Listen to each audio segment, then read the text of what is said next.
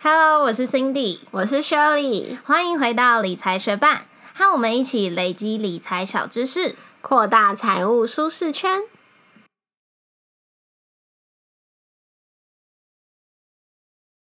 在节目开始之前，我们想要来念一则学伴在 Apple Podcast 上面给我们的留言。他说很后悔没有在去年就听我们的节目。刚刚在听庞氏骗局那集的时候，觉得很后悔没有早点收听，因为他在今年五月底遇到金融庞氏骗局，一共被骗了将近百万。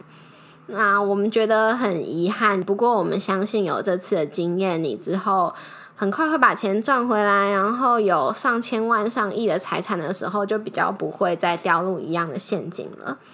然后关于知景说，嗯，在 FB 看一直看到江南银行，想问问我们有没有研究？江南银行其实就是可能在今年年底会开业的一个纯网银。那金管会在今年有发了三张执照，分别给江南银行、还有 Line Bank 跟乐天银行，但因为目前他们都还没有开业，所以我们也还没有办法使用他们的产品。那如果之后有什么好康的，然后我们会再介绍给大家。节目准备开始喽！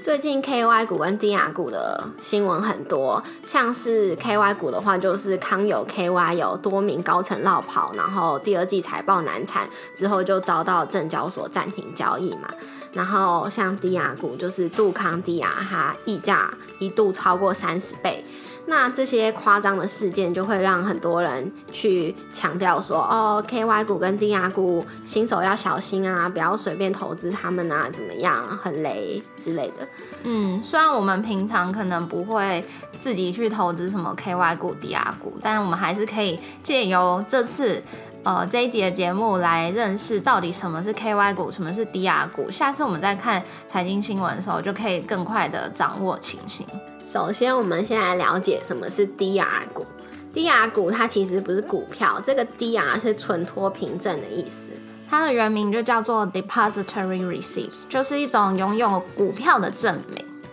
也就是当一间公司它已经上市过，但是它想向海外啊其他市场募集资金的时候，它就会想在那个地方二次上市。这个时候，这间公司它就要找一间国内的银行当做股票的保管机关，跟一间国外的银行当做股票的存托机构。然后，这个要在海外二次上市的公司，他就要先把他想要在海外发行的股票存在国内银行，然后呢，国内银行就会跟国外银行签订合约，确保这些股票已经有存到这个国内银行里面了。然后，国外银行就会依据。这间公司存在国内银行的股票的数额，在海外的证券市场直接发行相对数量的证券，那这个证券就是存托凭证 DR，然后海外的投资人就可以直接买卖这个 DR，交易的方式就跟股票一样。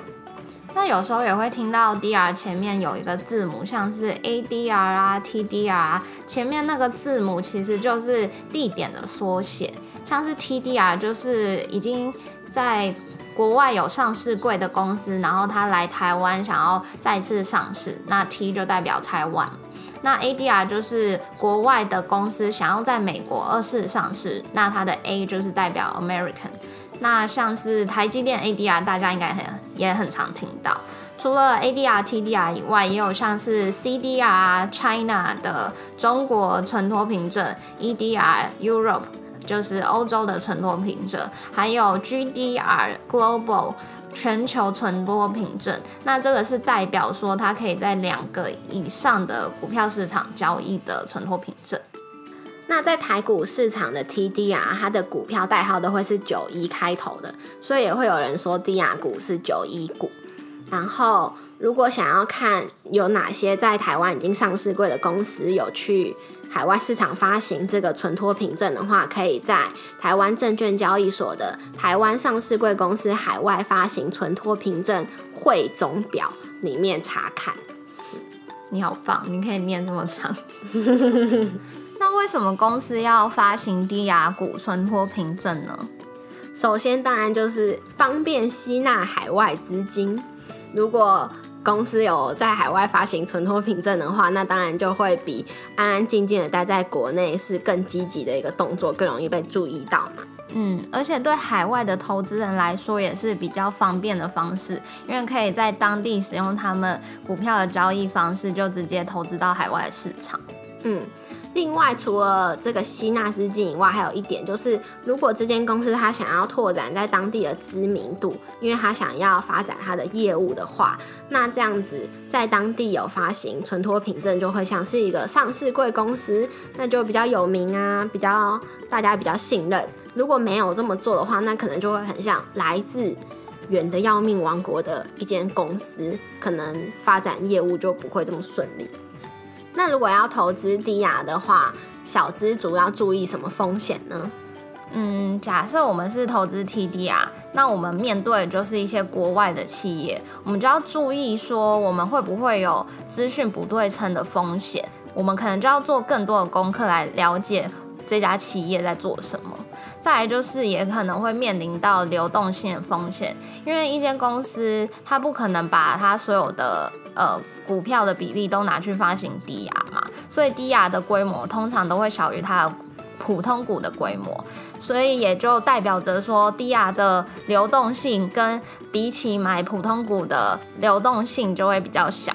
像在 TDR 有的时候交易量也是蛮冷清的，但是如果不冷清的话，可能就会发生像是我们开头讲到杜康低压溢价超过三十倍的这种状况。那来了解一下低压为什么会溢价？我们刚刚有讲过，低压股就是当一间公司它在海外已经上市过，但它想要。二次上市的时候会发行的存托凭证嘛，也就是说，它在海外原本的股票那里有一个它的价格，那 DR 在 DR 发行的这个市场又有一个价格。如果这个 DR 的价格比原本股票价格高的话，那就会是溢价的状况嘛，因为我们买的是一样价值的东西，可是我的价格却比较高。那这样就是不太合理的投资嘛，因为低压存托凭证其实是可以转换回原股来套利的，不过它并不是任何人随时随地想要做都可以，它需要向承销商申请，而且支付手续费，一般小资族很难跨越这个门槛。不过有人可以，他就会从中套利。那如果小资投资人持有这个 DR，但是它的溢价却一直在收敛，价格越变越低，那就等于说我的钱从我的口袋慢慢流流流流到这个套利的人的口袋嘛。所以说，如果要投资低啊也千万不要投资那个溢价过度溢价的 DR。那我们要从哪里可以看到你想要投资的这个 DR 股是不是有过度溢价呢？我们可以在公开资讯观测站的台湾存托凭证收盘价汇总表去查看 TDR 收盘价的折溢价。如果有兴趣的学伴，就欢迎你到我们的文字版整理上面的链接去收看喽。广告一下，理财学伴也有 Instagram 喽，快去 Instagram 搜寻理财学霸，follow 我们，获得更多理财小知识吧。好我们已经大致了解了低压股，接下来我们就来了解一下什么是 KY 股呢？KY 其实就是英属开曼群岛的简称。那 KY 股就是指在英属开曼群岛注册的公司，它没有在国外上市，它是把台湾当做是它第一次上市的地点。那根据金管会的统计，到今年的七月底为止。呃，在台湾上市上柜新贵的 KY 股，目前有一百一十八家，有一些也是知名的企业哦，像是八十五度 C 的母公司美食 KY，还有中珠 KY 等等。那这些知名的 KY 企业为什么会想要在开曼群岛注册呢？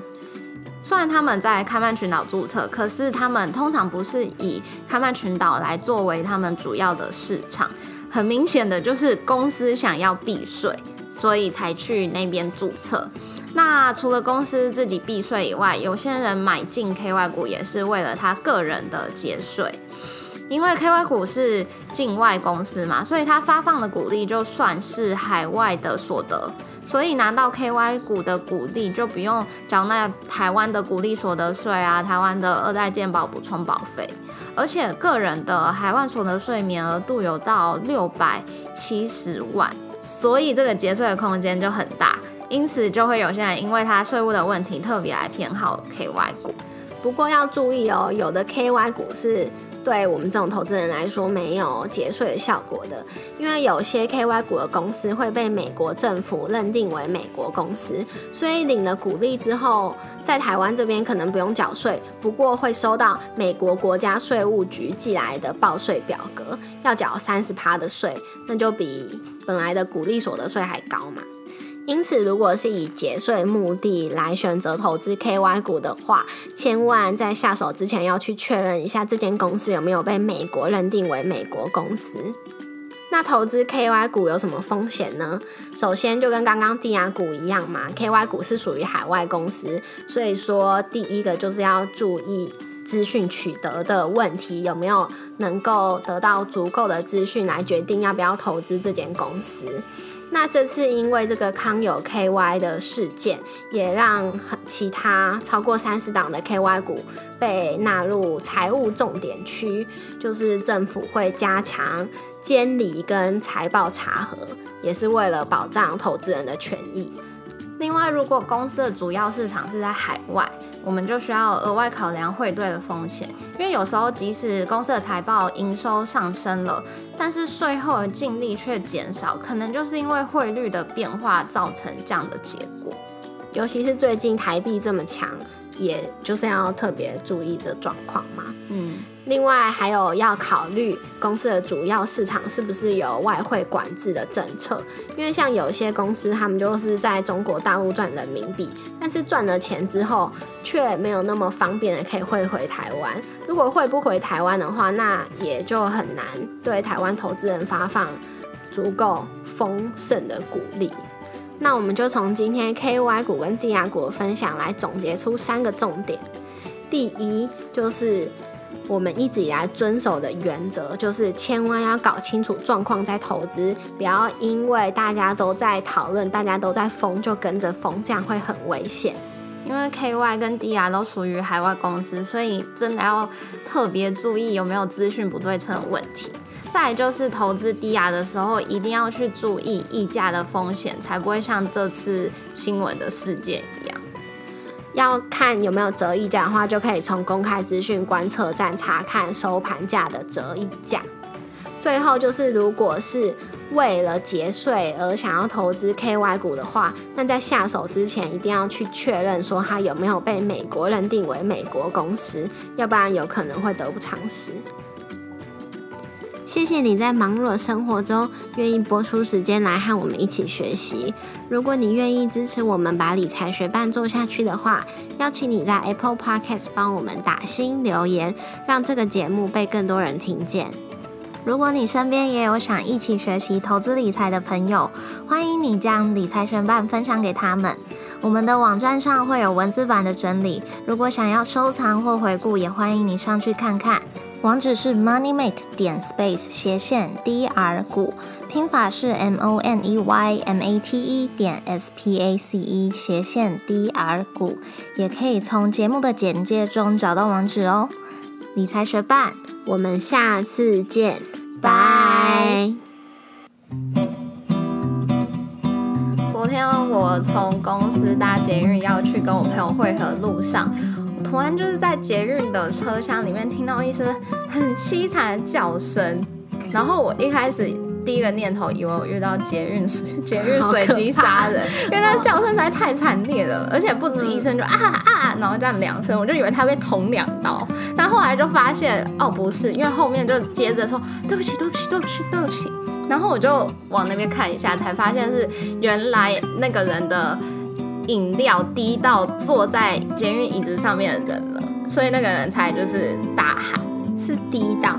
嗯，就有点，我觉得应该不是滴到，可能是倒到，但因为我那个视角看不清楚，然后我就瞬间觉得就是痛苦跟快乐完全可以比较，因为在那一瞬间我知道那个人被倒到饮料的时候，我就突然觉得我今天平凡一天过得好完美。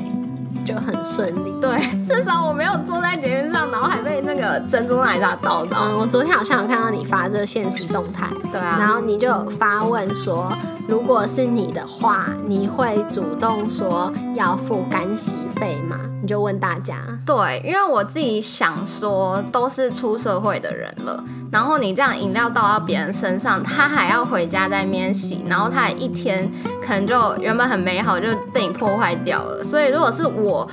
倒饮料到别人身上，我就会觉得说啊，对不起，对不起。那然后帮他擦完之后，我就会想说，可能给他个几百块，就是让他可以回家不用那么辛苦，还要洗衣服，都已经那么碎了。所以我也想知道说，哎，那。如果是别人，他会不会想要跟别人收取这种感情的统计结果如何？就是差不多一半一半。哦，你的你的题目是问说会不会主动要，不是主动给。对，我的题目是说，如果你是被饮料倒到，你会不会跟那个人要干洗费？如果我是穿一件旧衣服啊，然后牛仔裤那种，我就觉得还好。可是如果我是穿一件新买的洋装或什么的，就会很不爽啊，因为我就觉得瞬间被破坏了，就会比较想要要。对啊，所以就是站在一个如果我是犯错的人，我就会觉得不管那个人到底穿什么，但是他可能今天的心情就已经很糟了，回家还要洗衣服，我就会想要补偿他。然后如果我是饮料被倒到人，我就是看当下我可能心情好不好，被倒到的那件东西是不是我也觉得就是很无所谓的，来去取决我怎么跟他互动，还有那个人的诚恳度。嗯。不过我觉得我有受到启发，如果我之后真的不幸的对别人造成这样困扰的话，我应该会想要对他提供一点补偿。